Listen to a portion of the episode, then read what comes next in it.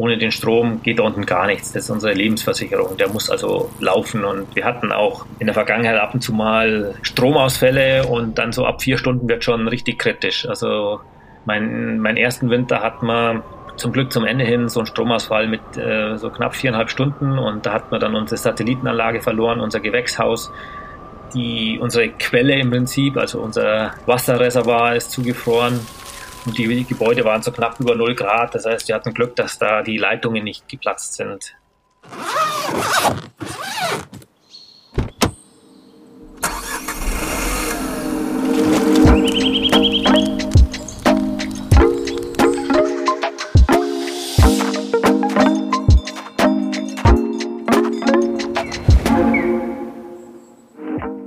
Heute begeben wir uns auf eine Reise an einen der extremsten Orte unseres Planeten, den geografischen Südpol. Aber bevor wir uns in die eisige Kälte dieser unwirklichen Umgebung stürzen, lass mich kurz den faszinierenden Gast unserer heutigen Folge vorstellen. Robert Schwarz ist ein außergewöhnlicher Physiker, der sich zum Südpolexperten entwickelt hat. Wie es dazu gekommen ist, besprechen wir in dieser spannenden Folge. Der Ort, den wir heute erkunden, ist die Amundsen Scott Station, die sich buchstäblich mitten im Nirgendwo auf etwa 3000 Metern Höhe am geografischen Südpol befindet. Hier, wo einst der Norweger Roald Amundsen und der Brite Robert Falcon Scott in einem erbitterten Wettstreit darum kämpften, wer zuerst den geografischen Südpol erreichen würde. Doch warum interessiert sich ein Deutscher für diesen Ort? Die Antwort liegt in einem zufälligen Projekt, bei dem ein Winter-Over Scientist gesucht wurde, um ein Neutrino-Experiment für ein Jahr zu betreuen. Robert bewarb sich und erhielt überraschenderweise die Zusage. Sein geplanter einjähriger Aufenthalt dehnte sich schließlich auf erstaunliche 15 Winter aus. Er lebte in einer kleinen Station mit einem winzigen viereinhalb Quadratmeter großen Zimmer, einem Gymnastikraum, einem Speisesaal und einem Skylab für Polarlichterexperimente. Robert widmete sich während seiner Zeit in der Antarktis Experimenten mit dem Namen Amanda, Quad und Sputnik. Diese Experimente beinhalten Mikrowellenteleskope und die Untersuchung der Mikrowellenstrahlung aus der Frühzeit des Universums. Dies kann fast nur vom Hochplateau der Antarktis aus beobachtet werden und erfordert viel Expertise und Hingabe. Durch Robert werden wir nicht nur von wissenschaftlichen Arbeiten in der Antarktis erfahren, sondern auch von den menschlichen Aspekten des Lebens am Südpol. Es verspricht, eine sehr spannende Stunde zu werden. Mehr zu Roberts Reise findest du übrigens auch in seinem neuen Buch Unter den Polarlichtern der Antarktis, das im Knesebeck Verlag erschienen ist. Denk auch bitte dran, dass du bis Ende des Monats noch an unserem Gewinnspiel auf dem Off the Path Daily Podcast teilnehmen kannst und einen Platz auf unserer Reise durch Namibia gewinnen kannst. Gehe dafür einfach auf www.offthepath.com slash Gewinnspiel. In der Zwischenzeit sind im Off the Path Daily Podcast auch wieder sehr spannende Folgen veröffentlicht worden. Wenn du magst, hören wir uns nach dieser Folge also dort. Nun aber viel Spaß mit Robert und der Antarktis. Robert, Servus, schön, dass du da bist. Ja, hallo, vielen Dank, ja. Ich, ich freue mich sehr, ich bin sehr gespannt äh, auf das Gespräch heute. Wir haben gerade im Vorgespräch schon ein bisschen rumgescherzt über Kälte und äh, wie das Empfinden äh, ja jedem anders ist. Ich bin ja gerade aus, aus Spanien, Mallorca nach Deutschland gezogen und ich, ich kämpfe mit den äh, fünf bis zehn Grad, die wir aktuell äh, im, im hamburgerischen Herbst äh, haben. Ähm, wie geht dir das? Du bist jetzt wieder zurück in der, in der grünen Welt. Wie kommst du klar? Ja, also sehr gut. Das ist ja die Welt, die man kennt. Aber ja, ich muss sagen, also ich würde auch mal äh, Mallorca bevorzugen vor Hamburg fünf bis zehn Grad. Aber im Prinzip, gerade wenn man von dem Winter der Antarktis kommt, kommt eigentlich einem alles warm vor. Also selbst dann, wenn man dann hier im Winter aus dem Flugzeug steigt, dann ist das ja fast T-Shirt-Wetter. Also ich meine, selbst der Sommer in der in der Arktis äh, sind äh, was sind das? Minus 20 Grad, minus 15 Grad? Ich hatte hatte ich mit deinem Buch gelesen. Antarktis, ja, wobei man muss sagen, schauen, wo man ist. Also die Antarktis ist ja riesig groß. Das ist, die ist fast doppelt so groß wie Europa. Das heißt, das hängt natürlich auch sehr stark ab, wo man sich dort befindet. Und direkt am geografischen Südpol, wo ich eben die meiste Zeit war, da ist es wirklich so, dass ein heißer Sommertag minus 25 Grad hat. Mhm. Ich bin ja natürlich sofort in das allererste Fettnäpfchen äh, getreten, äh, weil das ich treten kann. Äh, ich hatte mir fest davon, also fest vorgenommen, immer Antarktis zu sagen und nicht Arktis zu sagen. Es sind ja zwei unterschiedliche Sachen und ich meine, ich habe keine zwei Minuten ausgehalten äh, und äh, schon verkackt. Ähm, was ist denn der Unterschied? Ja, also die Arktis ist ja natürlich im Norden und die Arktis ist im Prinzip ähm, ein also um den Nordpol rum befindet sich die, Antark äh, die Arktis und es ist im Prinzip äh, Meereis, das von Landmassen umgeben ist. Und die Antarktis ist also um den Südpol herum, das ist ein Kontinent, der vom Meer umgeben ist. Und dadurch, dass es kontinentales Klima ist und auch von der Höhe her, ist die Antarktis schon mal um einiges kälter als die Arktis. Ja, schau mal. Das ist doch, ist doch toll, oder? Zweieinhalb Minuten, schon ein bisschen schlauer. Und wir haben noch eine ganze Stunde vor uns. Sehr gut. Ähm, du hast, wie alt bist du? 53. 53. Du hast ähm, ein Viertel deines Lebens in der Antarktis verbracht? Ja, genau. Also mehr als ein Viertel, kann ich noch sagen. Ja, äh, also das ist schon, schon krass. Äh, Gibt es vergleichsweise Menschen, die also gibt es viele Menschen, die mehr Zeit als du da unten verbracht haben? Also da muss man differenzieren am geografischen Südpol selber nicht, aber in der Antarktis an sich schon. Da gibt es schon noch so eine Handvoll, die da mehr Zeit verbracht haben. In, in Deutschland bist du doch der, der am meisten äh, da unten verbracht hat, oder? Nehme ich an, ja. Also für die gesamte Antarktis kann ich es nicht genau sagen. Also das kann ich wirklich nur genau sagen für den Südpol und da auf jeden Fall. Also da hat niemand mehr ähm, Zeit dort unten verbracht. Ja. Eine Sache, die mich total fasziniert hat, ist irgendwie, glaube bei Seite 60, 70, ist, dass es ja verschiedene Südpole gibt. Genau, ja. Also es gibt den geografischen, es gibt den ähm, magnetischen ähm, und die anderen habe ich wieder vergessen äh, seit gestern, als ich es gelesen habe. Äh, wie viele gibt's? Ja, es kommt darauf an, so sechs kann man eigentlich sagen, aber ähm, im Prinzip der wichtigste ist natürlich der geografische und der magnetische. Das ist also der, wo der Kompass hinzeigt. Der geografische ist natürlich ähm, 90 Grad Süd. Also wenn ich mir das Koordinatensystem aufzeichne, dann 90 Grad Süd. Und äh, wenn ich über den magnetischen Pol laufen würde und ich eine Kompassnadel jetzt vertikal aufhänge, würde sie genau nach unten zeigen. So kann ich den auch feststellen. Und ähm, welcher Pol dann auch noch wichtig ist, ist der geomagnetische Pol.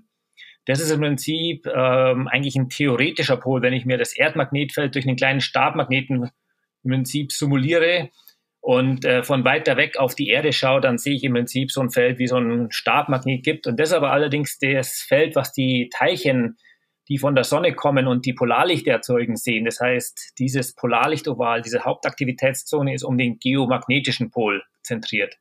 Mhm. Unglaublich, unglaublich spannend. Und der, der geografische ähm, Pol ist auch der, der sich jedes Jahr verschiebt, oder? Den ihr jedes Jahr neu setzt.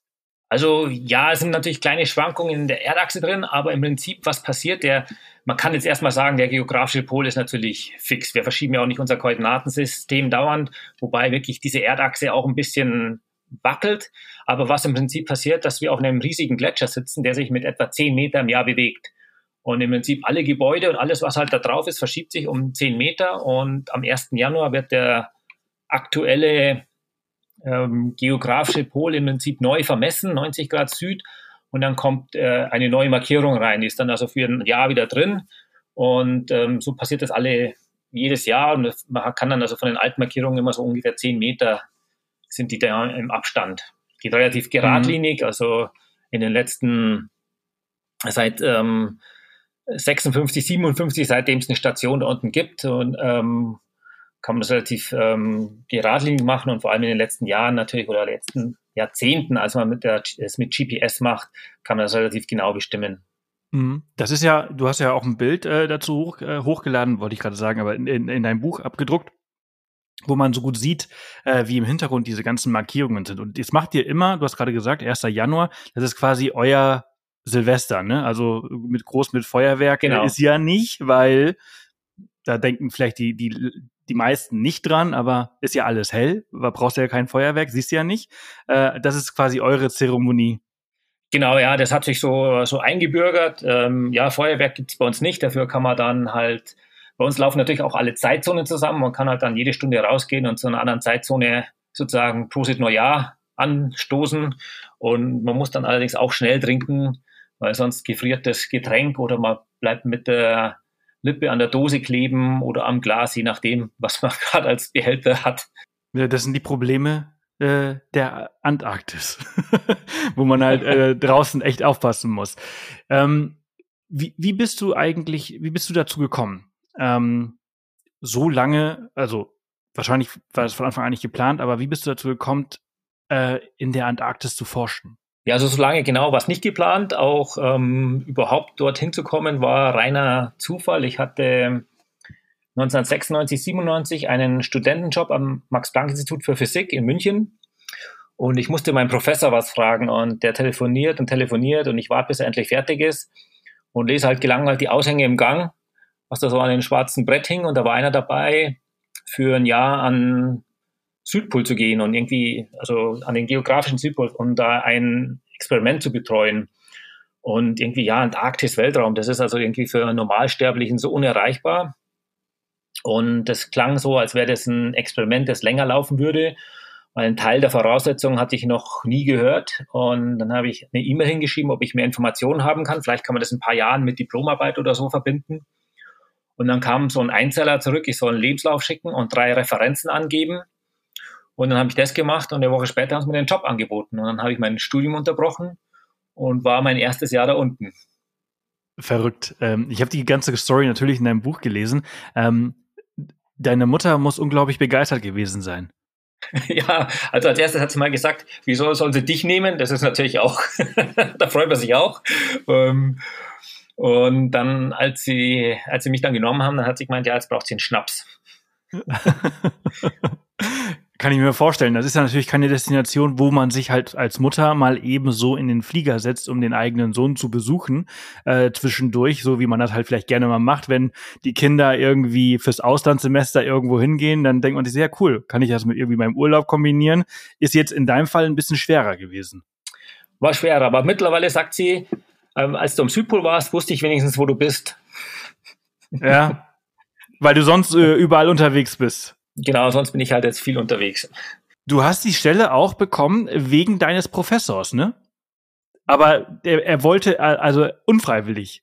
Genau, ja, also es war natürlich so eine, auch wieder, wie es so ist, der Zufall spielt. Also einer der ähm, PIs, also der Principal Investigators, also der Chefs in den USA, der hat an dem gleichen Institut seine, war auch ein Deutscher, seine Diplom- und Doktorarbeit gemacht. Der hat halt meinen Chef gekannt und der hat halt dann angerufen und dann hat mein Chef gesagt, ja, ähm, habt ihr niemand anderen? So nach dem Motto, er wollte mich nicht gehen lassen. Und das war, hat er mir dann später erzählt, war mit so ähm, ein ausschlaggebender Grund, ähm, dass hier da die Wahl dann auf mich gefallen ist. Ja, nach dem Motto, äh, ich brauche den eigentlich hier, der ist viel zu gut für euch. Äh, und, und dann waren die so ein bisschen getriggert und äh, davon von angetan vielleicht. Genau, irgendwie so. Ja, ähm, du bist dann erst einmal eigentlich nur für ein Jahr darunter. Ähm, was waren deine Aufgaben? Also meine Aufgaben waren es, ich habe da ähm, die ersten Jahre für ein Neutrino-Teleskop, also auch in meinem ersten Jahr gearbeitet. Und da waren wir im Winter zu zweit. Also es waren natürlich noch andere Leute auf der Station, aber für das Teleskop waren wir zu zweit. Und unsere Aufgabe war, dieses Teleskop am Laufen zu halten und schauen, dass die Daten rausgehen. Ist natürlich jetzt nichts ähm, von der Stange, dass man schon mal ewig lang getestet hat, sondern das ist alles irgendwie improvisiert und es geht halt dauernd irgendwas kaputt oder nach jedem Stromausfall dauert es Stunden, bis man wieder alles am Laufen hat und manche Sachen laufen dann nicht und dann muss man eben schauen, wieso nicht und das ist eben viel improvisieren und ähm, das ist aber genau das, was mir, mir liegt. Mhm. Ich hatte, als ich dein Buch gelesen habe, habe ich mir so gedacht, so eigentlich, wenn man halt in die Antarktis geht, dann da muss man viel mehr als nur Wissenschaftler sein. Man muss auch so eine Art Handwerker sein. Ja, das ist auf jeden Fall sehr, sehr hilfreich, ähm, gerade eben für, für äh, den Bereich, was wir eben da unten machen. Also äh, man muss nicht in die Antarktis gehen, um jetzt irgendwelche Papers zu schreiben oder Auswertungen am Computer zu machen. Das kann ich ähm, ja daheim im Prinzip auch machen, aber da unten ist halt wirklich ähm, das handwerkliche ähm, Geschick gefragt und eben auch ähm, Ideenreichtum, wie man Sachen reparieren kann, wo man jetzt keine Ersatzteile hat, weil im Winter sind wir für gute acht Monate von der Außenwelt abgeschnitten. Das heißt, ähm, das kann auch nichts runter geliefert werden und ähm, manchmal liegt es halt einfach auch an einfachen Teilen und dann kann man halt, muss man halt improvisieren und schauen, wie ich das wieder zum, zum Laufen bringe. Mhm. Man muss aber nicht nur Wissenschaftler und Handwerker sein, sondern man muss auch Überlebenskünstler sein, denn äh, du hast es ja gerade angesprochen, äh, acht Monate von der Außenwelt abgeschieden, da, da kann einfach gar nichts, also da kann kein Flugzeug landen, da kann äh, Schiffe auch nicht. Äh, ihr seid wirklich ganz abgeschieden ähm, von, von allem und müsst euch mit dem, was ihr da habt, äh, selber ja über Wasser halten. Ähm, Ihr habt dafür auch eine, eine besondere Ausbildung äh, genossen, ne? Diese, diese, diese Vorausbildung, um halt ausgewählt zu werden und daraus äh, zu gehen, äh, ist ziemlich intensiv gewesen.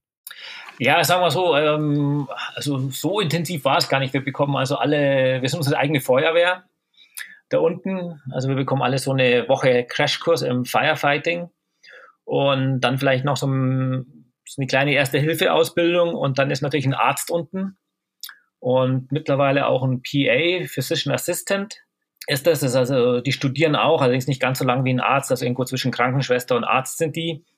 Und ähm, die machen im Prinzip das, die medizinische Versorgung. Wir können kleinere OPs machen. Wir müssen natürlich einen guten Gesundheitscheck machen, bevor wir äh, da runtergehen. Und ähm, das ist es im Prinzip.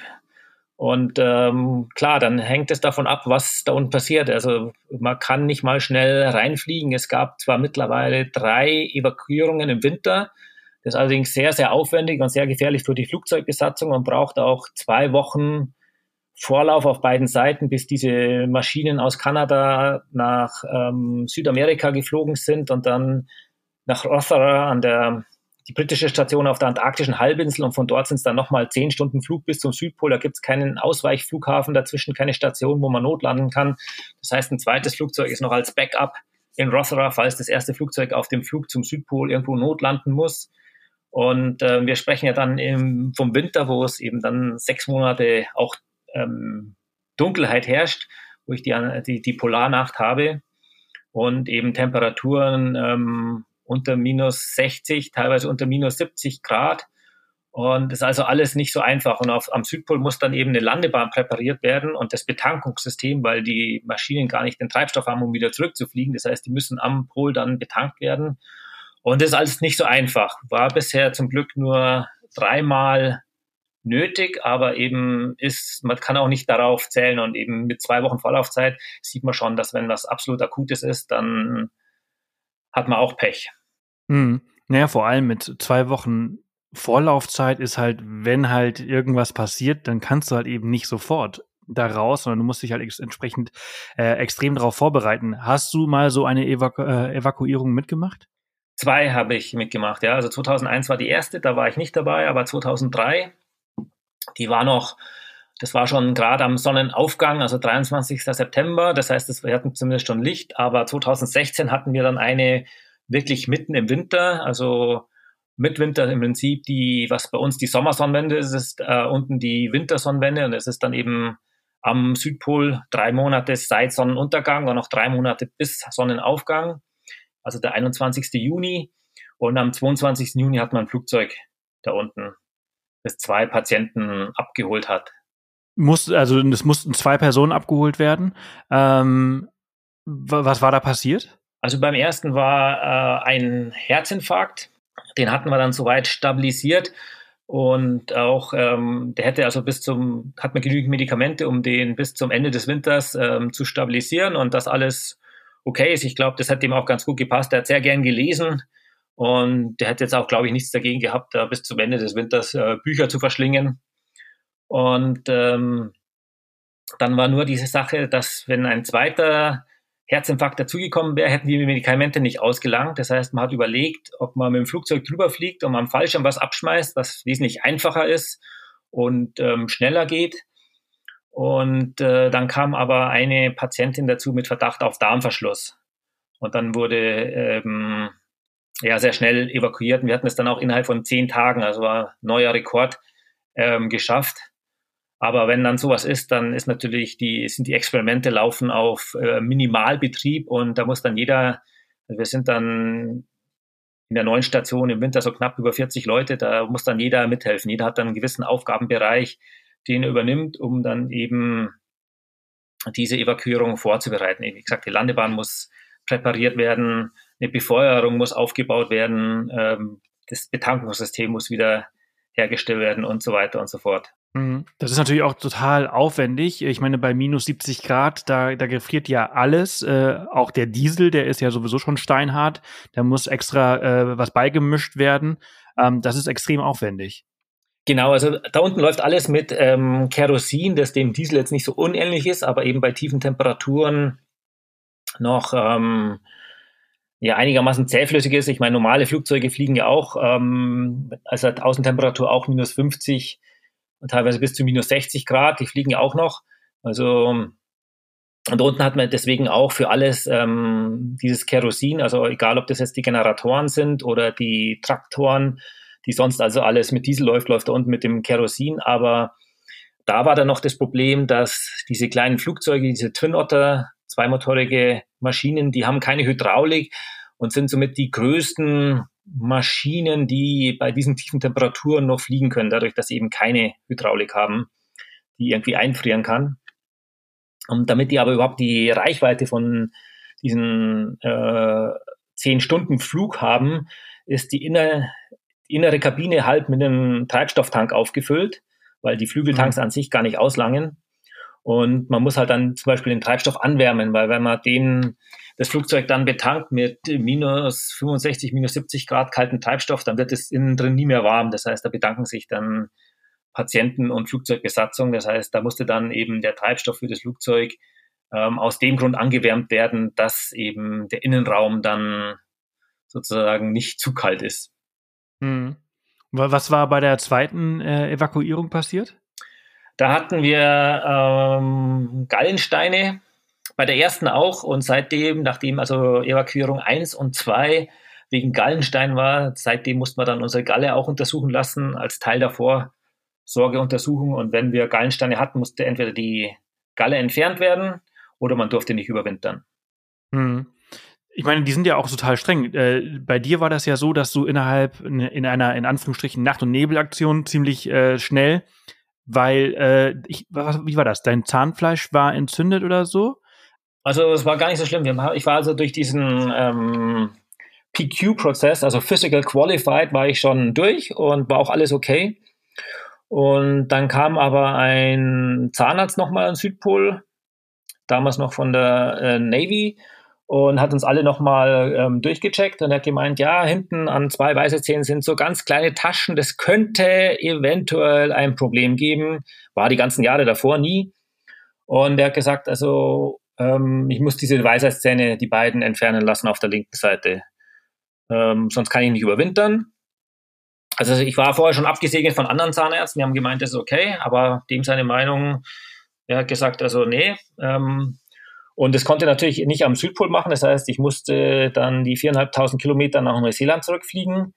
Dann hat er es dort am, in der Nähe vom Flughafen in den Baracken, die die US Navy dort hatte, hat er die zwei Weisheitszähne gezogen, hat zehn Minuten gedauert für beide. Und ähm, dann den nächsten Tag durfte ich nicht fliegen, weil wegen Lufteinschlüssen und dann Druckausgleich. Aber am Tag drauf war dann das Wetter so schlecht in McMurdo, dass ich dann im Prinzip eine Woche in Christchurch festgesetzt gesessen bin, was jetzt nicht das Schlimmste war. Ich habe dann die Last-Minute-Bestellungen von den ganzen Winter-Overn entgegengenommen und bin dann mit einem riesigen Seesack dann zurückgekommen mit den ganzen Bestellungen. Und ja, das war für mich halt auf jeden Fall die weiteste Anreise zum Zahnarzt. Also einfach 4500 Kilometer, um eben mal schnell 10 Minuten Behandlung zu haben. Ja, das ist total irre, das muss man sich mal vorstellen. Also, weil, weil natürlich die Gefahr besteht, dass sich sowas so krass entzündet und äh, du dann quasi äh, den Winter über mit extrem krass, äh, ja, extremen Schmerzen äh, da unten verbringen würdest. Und äh, ja, im Gegenzug durftest du halt den Weihnachtsmann spielen für deine Kollegen. Genau. und durftest die ganzen äh, Besorgungen darunter bringen. Du hast jetzt gerade McMurdo angesprochen. Lass uns mal darüber sprechen. Was genau ist das? McMurdo ist die größte Station in der Antarktis. Darüber werden wir eingeflogen. Also wir fliegen ganz normal ähm, mit äh, kommerziellen äh, Fluggesellschaften nach Christchurch, Neuseeland.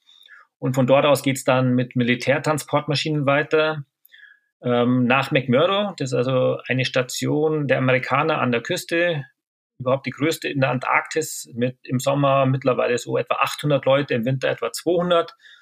Äh, die ist, ähm, befindet sich genau am Übergang zwischen Schelfeis und Seeeis. Und da können dann die Flugzeuge selbst mit Rädern auf dem, auf dem blank geräumten Eis sozusagen landen. Das ist dann wie auf Asphalt, die dürfen dann nur nicht zu lange stehen dort. Und ähm, von dort aus geht es dann weiter mit ähm, Herkules-Transportmaschinen zum Südpol. Südpol kann man nur noch mit ähm, Flugzeuge nur noch mit Skiern landen, weil es einfach nur komprimierter Schnee im Prinzip ist und Räder dann zu stark einsinken würden. Und also McMurdo ist im Prinzip für uns das, das Drehkreuz. Da ist über auch die ganze Versorgung der Südpolstation findet alles über McMurdo statt. Mhm da, da landen dann auch quasi die ganzen Schiffe an mit dem ganzen Kerosin, das dann ähm, an die anderen Stationen weitergeleitet wird oder weiter transportiert wird, ne? Genau, also einmal im Jahr kommt ein Versorgungsschiff, also ein Containerschiff dorthin, das eben Versorgungsgüter bringt, Material, Baumaterial, Fahrzeuge und mittlerweile alle, nur noch alle zwei Jahre ein Tankschiff, das eben Kerosin bringt. Wir hatten früher um die Südpolstation innerhalb dieser dreieinhalb Monate, die, die sie im Prinzip offen ist, also was wir dann Sommer nennen, wo Flugzeuge rein und raus fliegen, so Ende Oktober, Anfang November bis Mitte Februar, das ist also der Sommer da unten, hatte man etwa 350 Flüge gebraucht, um den ganzen, vor allem Treibstoff darunter zu bringen, Material, Personal. Und mittlerweile gibt's ähm, eine Überlandtravers von McMurdo zum Südpol dauert etwa so drei Wochen und da ziehen dann Traktoren riesige Treibstoffblasen hinter sich her und bringen so den Großteil des Kerosins rein. Es wird also dreimal im Sommer gemacht und dann hat sich die Flugzahl im Prinzip von über 300 auf etwa 80 reduziert. Und es braucht natürlich auch nicht mehr ganz so viel Treibstoff und deshalb kommt das Tankschiff nur noch alle zwei Jahre. Ja, aber das ist total irre. Das ist natürlich auch eine, eine sehr interessante Job Description, oder? Wenn man halt äh, dann für diesen diesen Trecker oder den Traktor zuständig ist, diese diese äh, Kerosinblasen zu transportieren. Und ich meine, dann bist du drei Wochen unterwegs im ewigen Eis. Ähm, das ist ja auch spannend und beängstigend zugleich. Ja, also das hat auch ähm, ein paar Jahre gedauert, bis sie diese Route ähm, im Prinzip fertig hatten, weil die mussten dann, die müssen natürlich vom ähm, Schelfeis dann auf das polare Plateau kommen. Da ist also ein Höhenunterschied von so knapp 3000 Metern. Wir müssen über die transantarktischen Berge und da waren dann auch einige Gletscherspalten zum Sprengen oder mussten aufgefüllt werden, dass da überhaupt dann diese Route steht. Und äh, das hat so ein paar Jahre gedauert, bis das also alles fertig war. Und man muss natürlich auch jedes Jahr dann nochmal ein bisschen nachpräparieren. Aber das funktioniert mittlerweile ganz gut. Da sind dann auch also riesige Schlitten mit Wohncontainern drauf, wo die dann natürlich dann drin schlafen können und essen und selbst duschen und so weiter. Hm. Ja, aber es ist äh, reges Treiben am, am Südpol. Ähm, das sind ja, wie viele Stationen werden von McMurdo aus ähm, beliefert oder halt, äh, die da irgendwie dran angeschlossen sind? Es gibt ja, ist ja nicht so, dass jedes Land eine Station da unten hat ähm, sind ja re relativ wenige, oder? Also es gibt ähm, so ungefähr 30 verschiedene, oder ja, vielleicht nicht ganz so viel, 25 Nationen etwa haben Stationen da unten, grob. 38 ähm, oder vielleicht sogar ein bisschen mehr. 38 sind ganzjährig besetzt. Und dann gibt es natürlich so viele kleinere Sommerstationen, gerade an der antarktischen Halbinsel.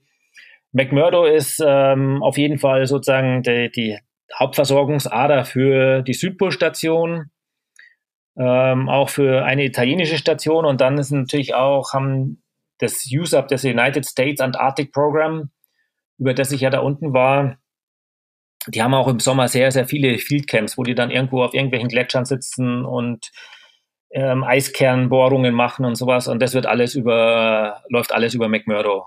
Das ist also einfach da der, da ist die Infrastruktur da, da ist eben durch den, ähm, durch die zwei, wir haben, es gibt im Prinzip zwei Flughäfen, also einen für ähm, Flugzeuge mit Rädern, einen für Flugzeuge mit Skiern.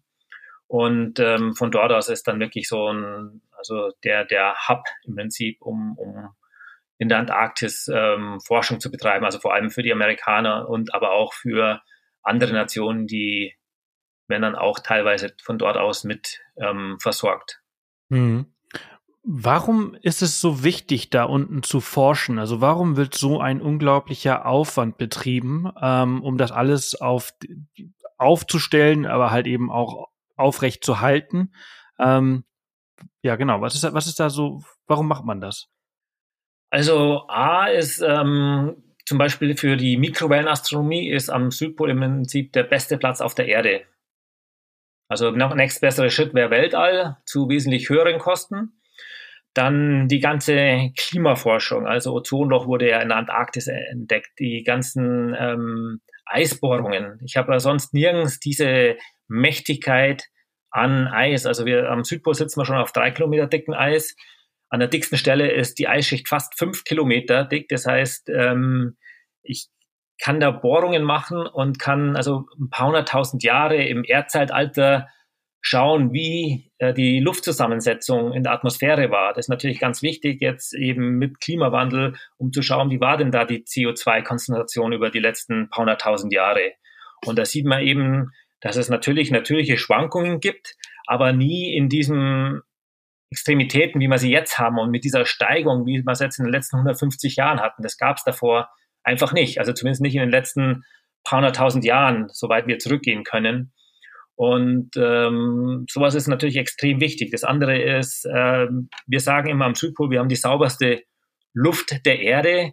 Wir haben also auch ein eigenes ähm, Gebäude für Luftmessungen, wird von NOAA betrieben, der National Oceanographic and Atmospheric Administration. Und ähm, wir sagen, also wenn wir da irgendwelche Gase oder Spuren von irgendwelchen Stoffen in der Luft messen, dann wissen wir, das ist so ein weltweites Minimum, weil tausende von Kilometern vor unseren Messgeräten, da ist keine Person, da ist keine Station, da ist nichts. Das heißt, wenn wir das da unten nachweisen können, wissen wir, das ist also ähm, ja sozusagen die, die unterste Schwelle. Irgendwo anders, wenn du hingehst, hast du natürlich wesentlich höhere Konzentrationen, weil da halt dann auch der Ausstoß ähm, wesentlich näher da ist. Hm. Also ab, ab dort ist quasi nur noch dreckigere Luft äh, als, als bei euch oder Ja, zumindest wenn man auf der Luftseite ist. Also auf der Abwindseite haben wir natürlich auch ähm, um die ähm, die Lebensader oder die Lebensversicherung der Station ist im Prinzip der Generator, der muss 24 Stunden am Tag laufen mit der Abwärme, wird dann unser Wasser gewonnen. Das, wir sitzen natürlich auf dem größten Frischwasserreservoir der Erde, ist natürlich alles gefroren. Das heißt, das muss ähm, gewonnen werden, erstmal geschmolzen werden und das geschieht mit der Abwärme und auch die Station wird mit der Abwärme des Generators ähm, beheizt. Hm. Ihr habt ja relativ viele Generatoren dort, ne? Ähm, ich erinnere mich, ich glaube, drei große, ne? Genau, also einer läuft immer, einer ist auf Standby, falls der ausfällt, dass sofort umgeschaltet werden kann und am dritten kann dann im Prinzip, ähm, der kann überholt werden oder repariert werden, je nachdem. Und dann gibt es auch noch eine kleine, äh, kleines Notgeneratorgebäude, es sind dann äh, nochmal drei kleinere Generatoren drin äh, für, den, für den Notfall, falls irgendwie das Hauptgeneratorgebäude einfach nicht mehr benutzbar ist, weil eben ohne, ohne den Strom geht dann geht da unten gar nichts. Das ist unsere Lebensversicherung. Der muss also laufen. Und wir hatten auch in der Vergangenheit ab und zu mal irgendwelche ähm, Stromausfälle und dann so ab vier Stunden wird schon richtig kritisch. Also mein, mein ersten Winter hat man zum Glück zum Ende hin so einen Stromausfall mit äh, so knapp viereinhalb Stunden und da hat man dann unsere Satellitenanlage verloren, unser Gewächshaus, ähm, die unsere Quelle im Prinzip, also unser Wasserreservoir ist zugefroren und die Gebäude waren so knapp über 0 Grad. Das heißt, wir hatten Glück, dass da die Leitungen nicht geplatzt sind. Hm. Ja, das ist, äh, ich erinnere mich, äh, das, das gelesen zu haben, ähm, wie schnell halt aus äh, eurer komfortablen, in Anführungsstrichen, Bubble ähm, einfach wirklich, äh, ja, eine eisige Hölle wird, ne? Und ist einfach wirklich richtig gefährlich. Ja, das kann schnell gehen. Oder auch ähm, bei uns sind ja die Kühlschränke beheizt, also für unsere Lebensmittel. Ja, das ähm, ist so ähm, verrückt. Das können, also alles, was man einfriert, das lassen wir bei uns einfach draußen. Da ist auch kein Problem, wenn der Strom ausfällt, aber eben die Sachen, die nicht frieren, die müssen im Prinzip in beheizten Kühlschränken sein.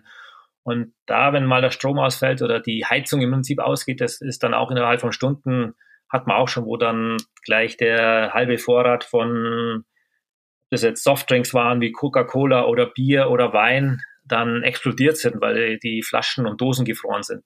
Ja, das ist das, das kann man sich nicht vorstellen, wenn man das nicht kennt. Also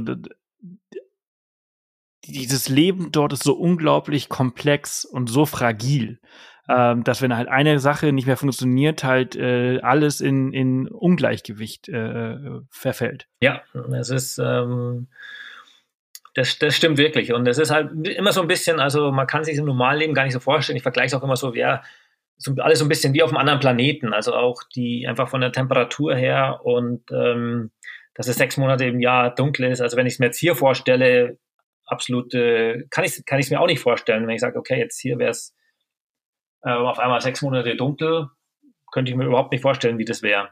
Aber da unten mhm. nimmt man es einfach in Kauf, so ist es halt da unten. Mhm. Hast du eigentlich, hast du Anpassungsschwierigkeiten, ähm, wenn du dann zurückkommst? Also ihr nennt es ja auch äh, die die die grüne Welt. Also wir sind jetzt hier in Hamburg oder du bei dir zu Hause. Äh, äh jetzt bist du in der grünen Welt. Hast du Anpassungsschwierigkeiten? Also ich hatte da überhaupt keine Probleme. Das war wie so ein Schalter umlegen. Ich meine, das ist auch das, was man ja kennt. Ähm, hm, klar, es ist mal gerade nach dem ersten Jahr, es ist toll, wenn man dann mal wieder ähm, wow Gras, wow Bäume, oh Kinder, oh Hunde, gibt's ja da unten alles nicht.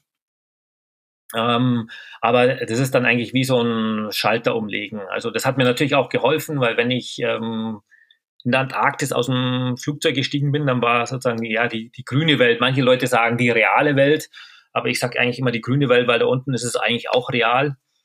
Und ähm, da war das einfach so weit weg. Das hat mir natürlich auch geholfen. Aber wenn man da unten dann ist und denkt, oh, jetzt wäre ich gern da, jetzt wäre ich gern da oder jetzt würde ich gern das machen, das, das bringt einem auch nichts. Also im Prinzip dort, wo ich bin, mache ich das Beste draus. Und genau andersrum auch, wenn ich in Neuseeland aus dem Flugzeug gestiegen bin, war die Antarktis schon wieder so weit weg.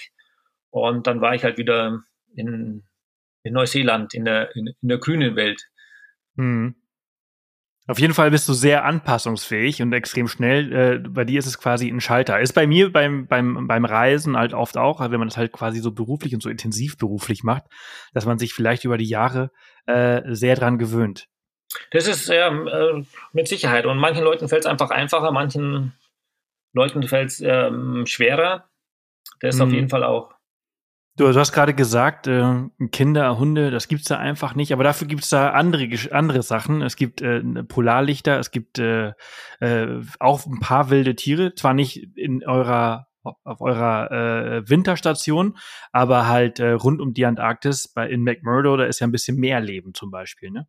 Genau, also bei uns gibt's gar nichts. Wir sind viel zu weit von der Küste weg, von der im Prinzip das ganze Leben in der Antarktis abhängt, also vom, vom Meer eigentlich. Und also kürzeste Entfernung von uns zur Küste sind 1400 Kilometer. Und in McMurdo, wenn man dann ähm, zum Ende des Sommers ist, also wenn dann das Seeeis teilweise schon aufgebrochen ist und man offene Wasserflächen hat, dann kann man auch ab und zu vielleicht mal irgendwo einen Pinguin sehen, der in der Mauser an Land steht oder Wale, die dann diese offenen Wasserstellen nutzen und vor allem auch ähm, viele Robben, die man dann auf dem Eis sieht, dann dort mhm. sonnen. Das sind dann die, die, die äh, südlichsten äh, Säugetiere, ne? Genau, ja. Das sind also hauptsächlich die Videll-Robben, obwohl also Videll-Meer ist ja eigentlich auf der anderen Seite, aber das ist sozusagen die, die häufigste Gruppe von, von Robben, die man dort hat. Ab und zu ja. auch mal Orcas oder ähm, Pilotwale, also von diese kleineren Wale, die man da auch dann sehen kann.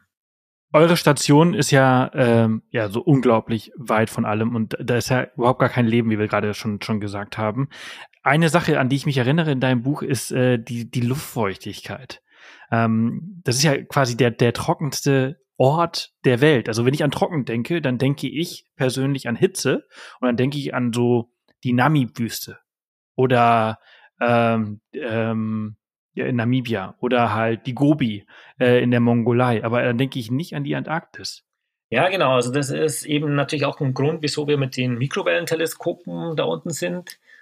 Also die Luftfeuchtigkeit ist wirklich extrem. Wenn man jetzt ähm, im Winter bei minus 75, geht er bei uns runter bis minus 80 Grad, da einen Liter äh, Luft reinholt, der da zwar draußen auch jetzt ähm, 100% Luftfeuchtigkeit, wenn man den nach drinnen holt und aufwärmt, dann ist die Luftfeuchtigkeit bei Zimmertemperatur unter einem Prozent. Und wir empfinden es schon als extrem trocken, wenn es unter 10 Prozent ist.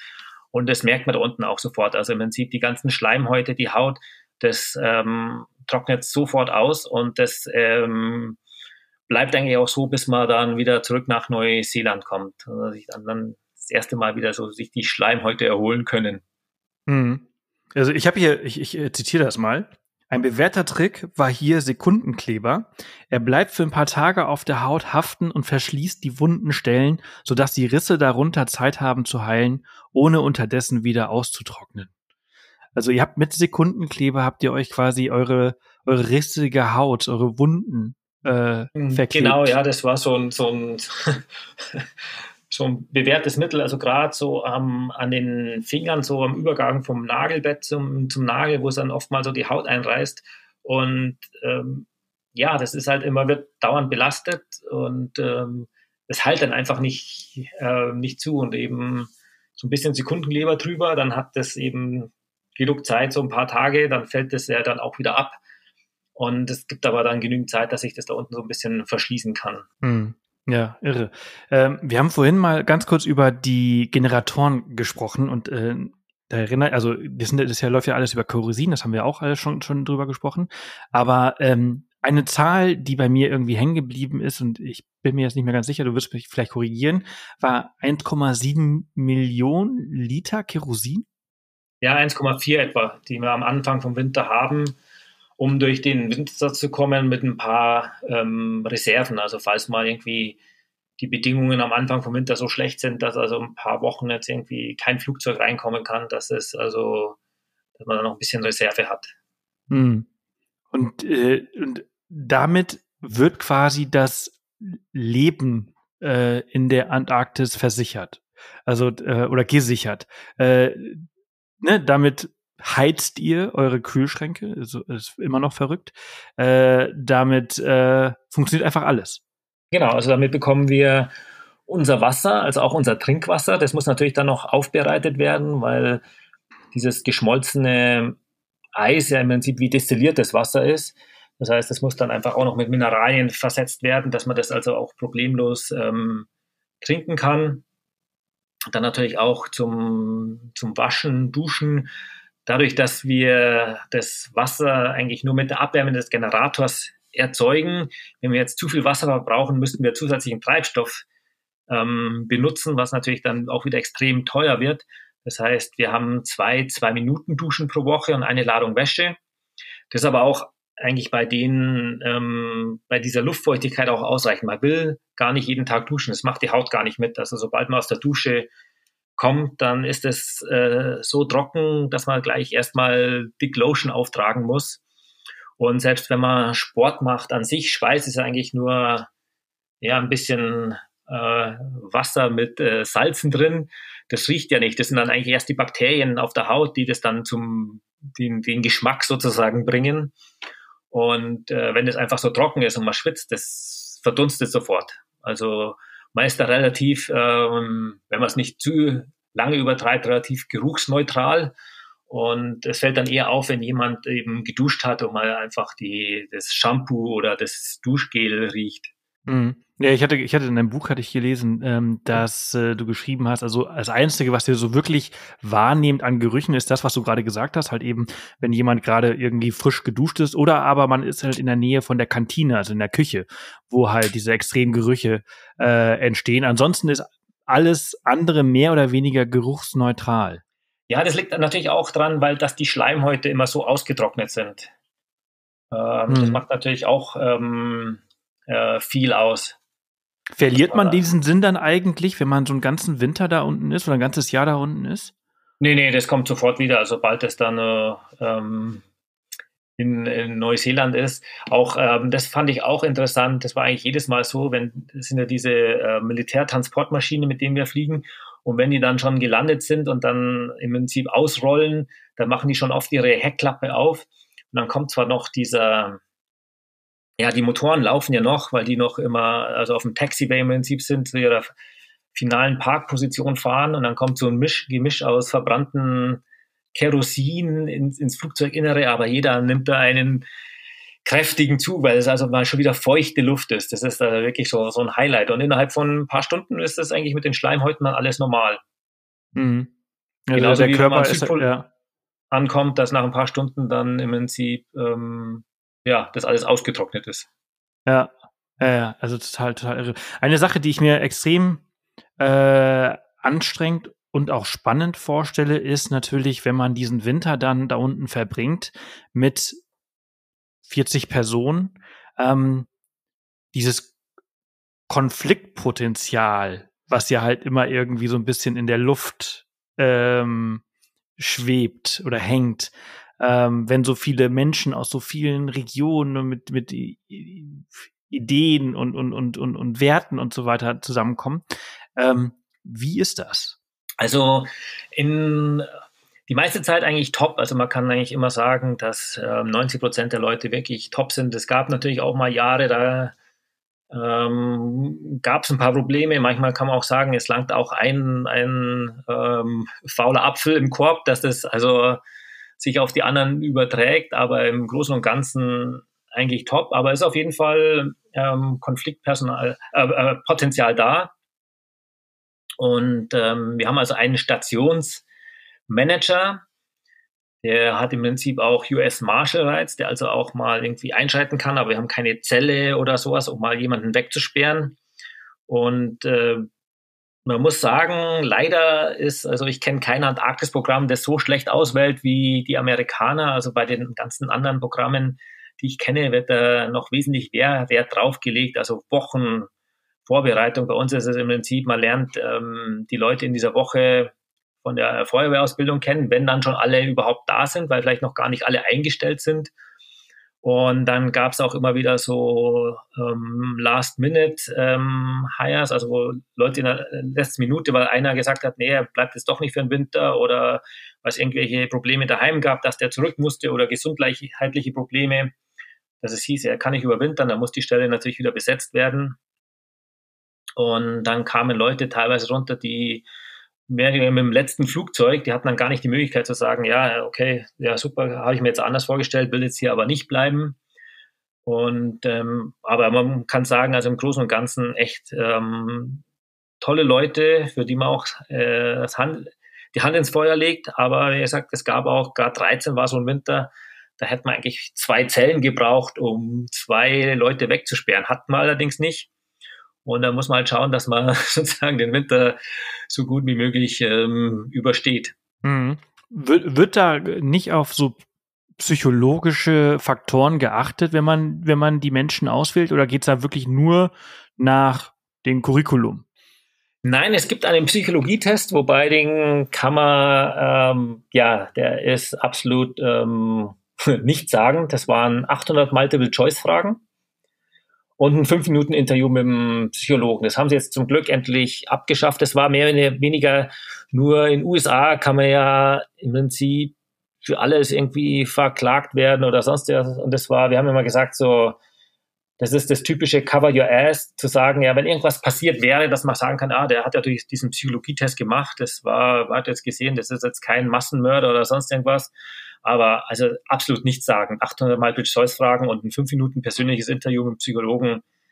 ähm, für so eine Überwinterung, das ist lächerlich. Mittlerweile ist es so, dass ähm, der Psychologe ähm, beim Teambuilding, also bei der Fire School schon mit dabei ist und dann auch die Winterover-Besatzung ähm, zum Südpol begleitet und da unten auch noch Teambuilding macht. Der hat also dann die Leute wirklich ähm, für eine längere Zeit ähm, in, mit denen in Kontakt und sieht die persönlich und ähm, das also ist dann schon ähm, wesentlich äh, besser geworden. Hm. Gibt es denn da auch vor Ort einen stationären Psychologen für euch? Nee, das gibt's nicht. Also Aber wenn dann höchstens mal, also wir haben ja ähm, etwa so zehn Stunden am Tag Internet, ähm, dass man dann irgendwie also über Internet jemand erreichen kann oder mittlerweile über Iridium kann man auch 24 Stunden am Tag telefonieren, dass wenn Bedarf ist, dass man da vielleicht sich an, auch an jemand wenden kann. Ja, weil ich meine, dieses, dieser psychologische äh, Aspekt dieser ganzen Geschichte ist ja unglaublich wichtig, weil du musst dich ja voll und ganz 100 Prozent auf deine Mitmenschen verlassen können für den Fall der Fälle, ne?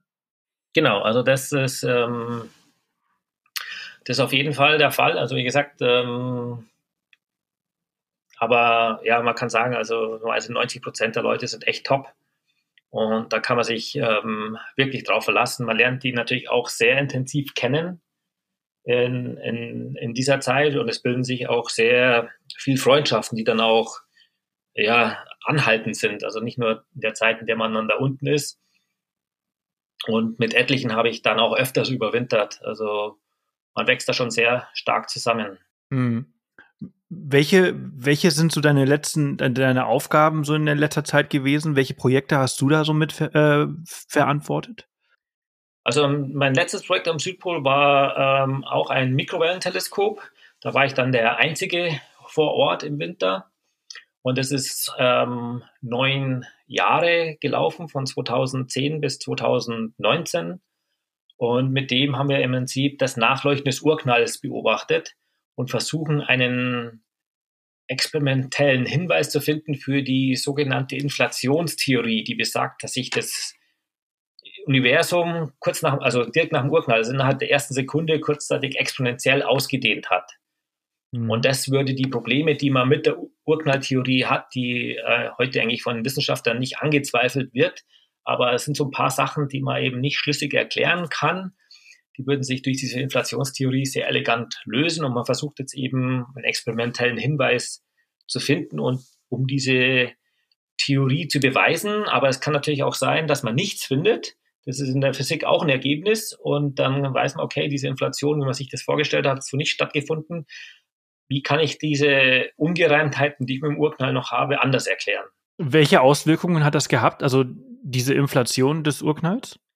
Also es war also kurz nach dem Urknall, dass sich eben das Universum kurzzeitig exponentiell ausgedehnt hat und etwa von einer Größe kleiner als ein Atom auf die Größe von einem Basketball aufgebläht hat.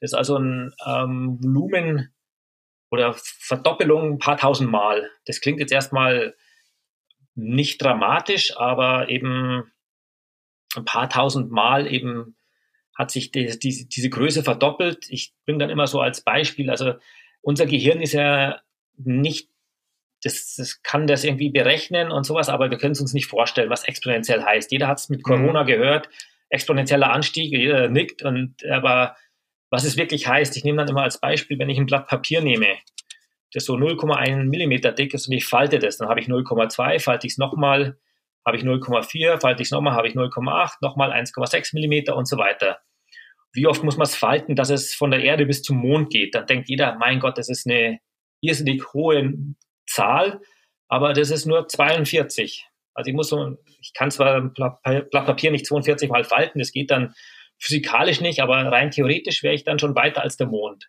Hm. Und das ist eben das Exponentielle. Wenn ich das ähm, Blatt Papier dann nochmal weiter falte, insgesamt 107 Mal, habe ich schon das sichtbare Universum, also schon 13,8 Milliarden Lichtjahre. Jetzt habe ich aber nur mal im Prinzip das 107 Mal verdoppelt. Und jetzt sprechen wir beim frühen Universum ein paar tausend Mal im Prinzip verdoppelt. Also das ist, was dieses Exponentielle ähm, heißt. Es erstmal klingt nach nicht viel, aber es ist gewaltig. Ja, ja, to total. Ähm, faszinierend. Also ich meine, also diese Vorstellung ist, ja, wie du es gerade schon gesagt hast. Also ich, ich bin da, die, die, so wie du es erklärt hast, ist einfach faszinierend.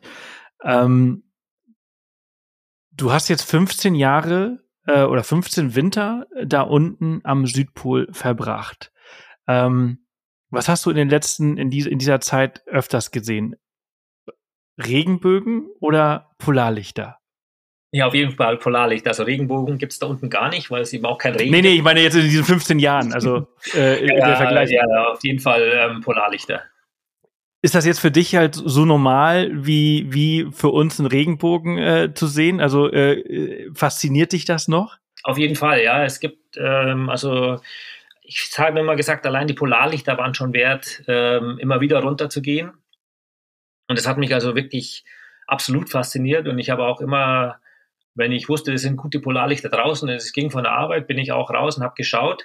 Wobei das nicht jeder so empfindet. Also manche sagen, ja, boah, jetzt habe ich schon welche gesehen, brauche ich nicht mehr rausgehen und dann auch stolz sind, wenn sie schon monatelang nicht mehr draußen waren. Aber nee, mich hat das also absolut ähm, immer wieder fasziniert. Mhm. Also ich glaube, du bist der beste Gast, äh, den ich äh, jemals hier haben werde, der uns erklären kann, wie dieses Phänomen entsteht. Ich, ich liebe sie, ich bin jedes Mal fasziniert, wenn ich sie sehen darf. Ähm, habe schon viele Reisen gehabt in, in Skandinavien, äh, wo ich sie wo wochenlang ja keine rauskommen. Also es ist halt wirklich viel, viel Glück zu tun.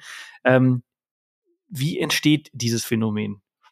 Also die Polarlichter sind im Prinzip, die entstehen durch geladene Teilchen von der Sonne, die ins ganze Weltall abgegeben werden. Und die Teilchen, die als Richtung Erde fliegen, die können jetzt nicht direkt in die Atmosphäre eindringen, weil die Erde vom Magnetfeld umgeben ist. Und ähm, da, also geladene Teilchen können Magnetfeld nicht direkt durchdringen, sondern die werden abgelenkt. Und das kann man sich so vorstellen, die folgen dann den Magnetfeldlinien wie so Perlen auf einer Schnur. Und an den Polen wo die Magnetfeldlinien dann in die Atmosphäre eindringen, dringen eben auch diese Teilchen ein und stoßen dort mit Atomen und Molekülen zusammen und ähm, regen die an und das gibt dann dieses Licht. Das gleiche Prinzip hat man im Prinzip in jeder Neonröhre. Da habe ich ein dünnes Gas drin und ich lege da Hochspannung an, dass da Elektronen durchfliegen, die stoßen mit den ähm, Molekülen in diesem Gas zusammen, regen im Prinzip die Elektronen in der Hülle an. Die wollen nicht in diesem angeregten Zustand bleiben, gehen wieder in den Grundzustand zurück. Das heißt, es müssen aber diese Energie, die sie durch den Stoß aufgenommen haben, irgendwie loswerden. Und das Einfachste ist, das in Form von Licht abzugeben. Und das habe ich eben ähm, noch viel schöner als beim Neonlicht eben in der Atmosphäre auch. Und dann hängt es davon ab, welche Atome oder Moleküle angeregt werden. Also das häufigste eben das Grüne, das ich auch am besten sehen kann mit bloßem Auge. Das ist atomarer Sauerstoff, der da angeregt wird. Und mit dieser Anregung kann man sich vielleicht so vorstellen, wie wenn man jetzt ähm, der Nachbarhund schläft vor der, vor der Hütte, man geht da jetzt relativ nah vorbei, der schreckt auf, bellt einen an, will aber eigentlich lieber wieder zum, in den Schlafzustand zurückgehen, also muss ein bisschen energielos werden, bellt ein bisschen und dann legt er sich hin und schläft wieder weiter. Und im Prinzip, das ist, was diese Atome auch machen. Die werden also angeregt, wollen also nicht in diesem angeregten Zustand bleiben, wollen wieder in den Grundzustand zurück und müssen also diese überschüssige Energie, die sie durch den Stoß ähm, von diesem Teilchen aus dem Sonnenwind bekommen haben, abgeben und das dann in Form von Licht. Hm. Und, und wie ist das nochmal? Also äh, je nachdem, in welcher Höhe das passiert, ähm, ändert sich die Farbe, ne? Wir haben ja grün und wir haben, wir haben violett, lila. Genau, also das häufigste ist einfach ähm, die häufigste äh, Polarlicht-Erscheinung äh, ist im Prinzip unten grün, oben rot. Das ist also eigentlich atomarer Sauerstoff, der, ange der angeregt wird.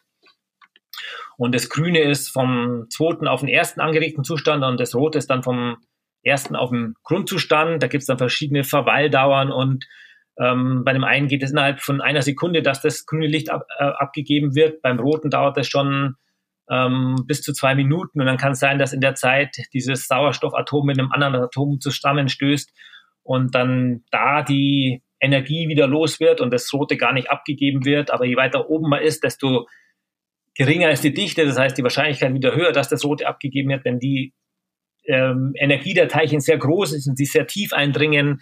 Dann wird Stickstoff, ähm, Stickstoffmoleküle angeregt in tieferen Lagen. Dann habe ich ähm, unten an den Polarlichtern einen roten Schimmer und dann eben das Blau, Violette. Das ist, wenn noch Sonnenlicht auf die höheren Atmosphärenlagen trifft. Also die Sonne ist schon weit unterm Horizont, aber wir sprechen hier zwischen Polarlichtaktivität ist zwischen 60 und 500 Kilometern über Grund, mit der Hauptaktivitätszone so 200 bis 300 Kilometer über Grund. Und da kann es eben sein, dass ähm, das Sonnenlicht noch auf die höheren Atmosphärenlagen fällt und dort Stickstoffmoleküle im Prinzip, äh, das UV-Licht, die vorglüht und dann kommen diese Teilchen an und dann gibt es das blau-violette Licht, ah. was natürlich vom Auge nicht so gut ähm, aufgenommen wird. Also unser Auge ist ungefähr achtmal so empfindlich im grünen Bereich wie im blauen und roten. Also das Grüne können wir von Haus aus schon wesentlich besser sehen.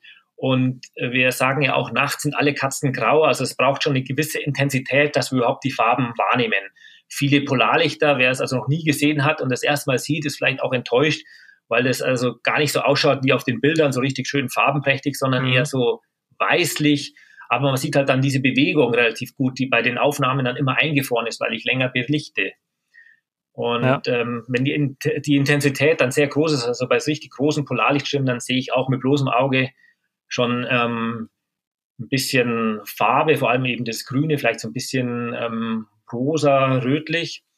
Und was mittlerweile auch ähm, super ist, wenn mal wieder die Vorhersage ist, dass man Polarlichter sieht, einfach mal das Handy nehmen und ähm, im Prinzip die Kamera im Himmel halten, weil die sind mittlerweile so empfindlich und natürlich auch in allen Frequenzbereichen relativ gleich empfindlich, also nicht so wie das Auge achtmal empfindlicher im Grünen. Und dann kann man also die ähm, Farben der Polarlichter sozusagen auch in Echtzeit fast sehen, wenn man einfach durch, das, äh, durch die Handykamera im Prinzip schaut und sich das Polarlicht auf dem Display anschaut. Ja, ja, so, so mache ich das übrigens immer, wenn ich immer über die äh, Arktis fliege, also äh, nachts, dann habe ich immer das Handy äh, in der Hand und zeige immer raus und schaue immer, wo denn jetzt gerade vielleicht die Nordlichter zu sehen sind, ähm, um sie dann quasi mit der großen Kamera aufzunehmen. Also das ist ja natürlich dann äh, Lightroom wieder, äh, wenn wir die ISO ganz hoch machen und dann die Farben so ein bisschen bearbeiten, damit man das also so schön schön kontrastreich äh, sieht, wie das, das eigentliche Auge ganz, ganz selten die Nordlichter sieht. Genau, ja. Ähm, also ich war ganz am Anfang war ich auch eher enttäuscht und aber mittlerweile, und das hast du ja wahrscheinlich auch schon ganz, ganz oft gesehen, ähm, habe ich das Glück gehabt, dass ich so ein, zwei Mal ähm, so wirklich richtig intensive Nordlichter äh, gesehen habe. Und äh, wenn die dann halt quasi mit bloßem Auge über deinem Kopf tanzen, das ist schon, schon phänomenal. Ja, da unten war man natürlich prädestiniert. Also es gibt dieses Polarlicht-Oval, das also sowohl im Norden als auch im Süden das ist im Prinzip die Hauptaktivitätszone, die um diesen geomagnetischen Pol, den wir vorher schon angesprochen haben, zentriert ist. Und das ist wirklich wie so ein leuchtender Ring in der Atmosphäre, kann man also auch mm. aus äh, Satelliten sehen. Und ähm, der geografische Südpol ist so ziemlich genau auf der Innenseite von diesem Oval. Das heißt, ähm, wir haben eigentlich innerhalb von 24 Stunden, wenn es dunkel ist, also es ist natürlich das ganze Jahr über Polarlichtaktivität, aber man sieht es natürlich nur, wenn es dunkel genug ist, dann eben in der Polarnacht. Innerhalb von 24 Stunden haben wir immer eine Polarlichtaktivität und je nachdem von der Sonnenaktivität abhängig haben wir dann ja vielleicht einmal in der Woche einen großen Ausbruch, so wirklich so einen geomagnetischen Sturm oder wenn die Sonnenaktivität niedriger ist, dann vielleicht halt nur einmal im Monat. Aber es ist also wirklich ähm, innerhalb von 24 Stunden sieht man immer was und da ja. unten also auch oft äh, wirklich so hell, man wenn man die Teleskope sind so einen Kilometer etwa von der Station weg, man läuft dann schon oft ähm, mit dem Blick nach oben aber auch nicht immer. Und manchmal läuft man dann und dann sieht man auf einmal den Schnee so grün aufflackern und dann schaut man rauf und hat wieder wirklich so einen schönen Polarlichtausbruch über einem. Ja, ja, da stelle ich mir äh, unglaublich äh, faszinierend vor. Also äh, einer der wenigen Menschen, die das äh, gesehen haben. Ne? Also als, als Normalsterblicher bekommst du sowas nicht zu sehen. Ja, vor allem eben in dieser, dieser Häufigkeit. Also das ist natürlich ähm, absolut ähm, beeindruckend. Und man muss vielleicht auch noch sagen, also wenn, da kommt auch auf die Frage, also die Polarlichter im Norden, also Aurora Borealis und die Polarlichter im Süden, Aurora Australis, sind genau das Gleiche. Und wenn jetzt im Norden ein großer Ausbruch ist, habe ich zur gleichen Zeit auch im Süden einen großen Ausbruch. Die Pole an sich kann ich jetzt nicht direkt vergleichen, weil beim einen ist Tag, beim anderen ist Nacht aber man ist mal über entsprechende geografische Breiten geflogen, da Alaska, Neuseeland. Und äh, wenn man sich dann die ähm, grobe Struktur anschaut, dann ist es fast spiegelbildlich. Was jetzt erstmal verblüffend ist, auf der anderen Seite sind es natürlich die gleichen äh, Magnetfeldlinien, die sozusagen von ähm, Nord nach Süd laufen. Und dadurch ist also im Prinzip die, die grobe Struktur schon mal vorgegeben, ist natürlich dann durch ähm, Variationen, die bisschen anders, aber das grobe Bild, äh, wenn ich auf entsprechenden geografischen Breiten bin, kann dann eben spiegelbildlich ausschauen. Ach, das ist, das ist faszinierend. Hätte ich jetzt nicht gedacht, weil die Erde, also Moment, Moment, Moment, mal ganz kurz über ganz kurz sortieren, äh, denn die Entfernung zur Sonne ist ja bei beiden Polen unterschiedlich, ne? Ja, aber die meisten Teilchen werden sowieso weit hinter der Erde eingefangen. Also es sind ganz wenige, die direkt ähm, an den an den Kass sozusagen dort, wo die Magnetfeldlinien ein, direkt eindringen ähm, in die Atmosphäre, dass die da wirklich dort ähm, direkt eindringen, sondern die meisten ähm, werden weit hinter der Erde, also viele, viele Erddurchmesser hinter der Erde ähm, eingefangen und dann zur Erde hin zurück beschleunigt. Mhm. Das ist also der, der Großteil ähm, der Teilchen, dann hängt es auch noch davon ab, wie ähm, sozusagen in diesem Sonnenwind, der von der Sonne kommt, dass diese Teilchen ist auch im Prinzip ein Magnetfeld mit drin und wenn das eben dem entsprechend ausgerichtet ist, dann kann sich das mit dem Erdmagnetfeld besser verbinden, als wenn es sozusagen in die andere Richtung geht. Und dann kann also einmal mehr Teilchenübertrag stattfinden als im anderen. Wenn ich da also auf so Seiten schaue wie ähm, spaceweather.com oder sowas, also Polarlichtvorhersageseiten, da kann man dann genau sehen, wie das ähm, interstellare Magnetfeld, also im Prinzip, was jetzt im Sonnenwind mitkommt, äh, ist. Und dann kann man auch Vorhersagen machen, ob der, ah, das wird jetzt äh, wirklich, die Wahrscheinlichkeit ist wirklich hoch für ähm, gute Polarlichter oder eben nicht so hoch. Ja, dann muss natürlich das Wetter noch mitspielen und äh, sternklare genau. Nacht sein und keine Wolken. Äh, und, und dann hat man äh, ja ein, einen tollen, tollen Abend, den man nie wieder vergessen wird. genau, so ist es, ja. Ja, sehr, sehr spannend. Robert, ich danke dir vielmals für äh, deine Zeit, dass du dir heute Abend die Zeit genommen hast, um mit mir darüber zu sprechen. Äh, wahnsinnig interessant. Ähm, auch dein Buch äh, Unter den Polarlichtern äh, der Antarktis äh, hat mich sehr, sehr fasziniert. Wir haben ja jetzt nur einen Bruchteil deiner Zeit angesprochen. Ich meine, 15 äh, Winter in, in der Antarktis, das ist natürlich äh, sehr, sehr intensiv und äh, alles andere gibt's natürlich dort zu lesen. Ähm, wie geht's jetzt für dich weiter? Geht's wieder zurück irgendwann? Also jetzt Südpol ähm, nicht. Ich bin ähm, seit etwa elf Jahren auf Expeditionskreuzfahrtschiffen in der Antarktis unterwegs, weil ich irgendwann mal auch Pinguine sehen wollte, nachdem ich Jahre in der Antarktis war, weil es die eben bei uns nicht ähm, gibt.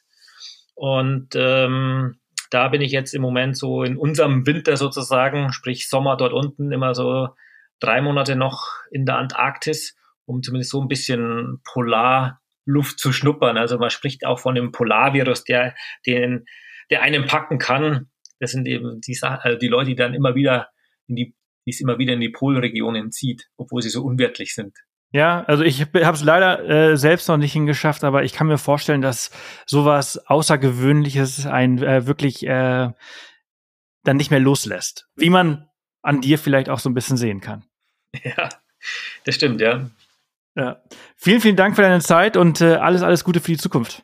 Ja, ich sag auch danke, ja. Und ebenfalls alles Gute und weiterhin tolle Reisen und tolle Podcasts. Danke dir. Bis dann. Tschüss. Ciao. Das war es auch schon wieder für diese Woche. Vielen Dank fürs Einschalten und vielen Dank an Robert, dass er so viele Einblicke in das Leben in der Antarktis mitgebracht hat und mit uns geteilt hat. Wenn du magst, hören wir uns nächste Woche wieder hier im Off the Path Weekly Podcast, muss ich ja schon fast sagen. Und äh, wenn du nicht genug bekommen hast vom Reisen, dann schau auf jeden Fall im Off the Path Daily Podcast vorbei. Denn dort haben wir in der Zwischenzeit wieder sehr viele spannende Folgen veröffentlicht. Mittlerweile solltest du um die 20 Folgen dort haben. Genug, um noch ein paar Stunden zu füllen.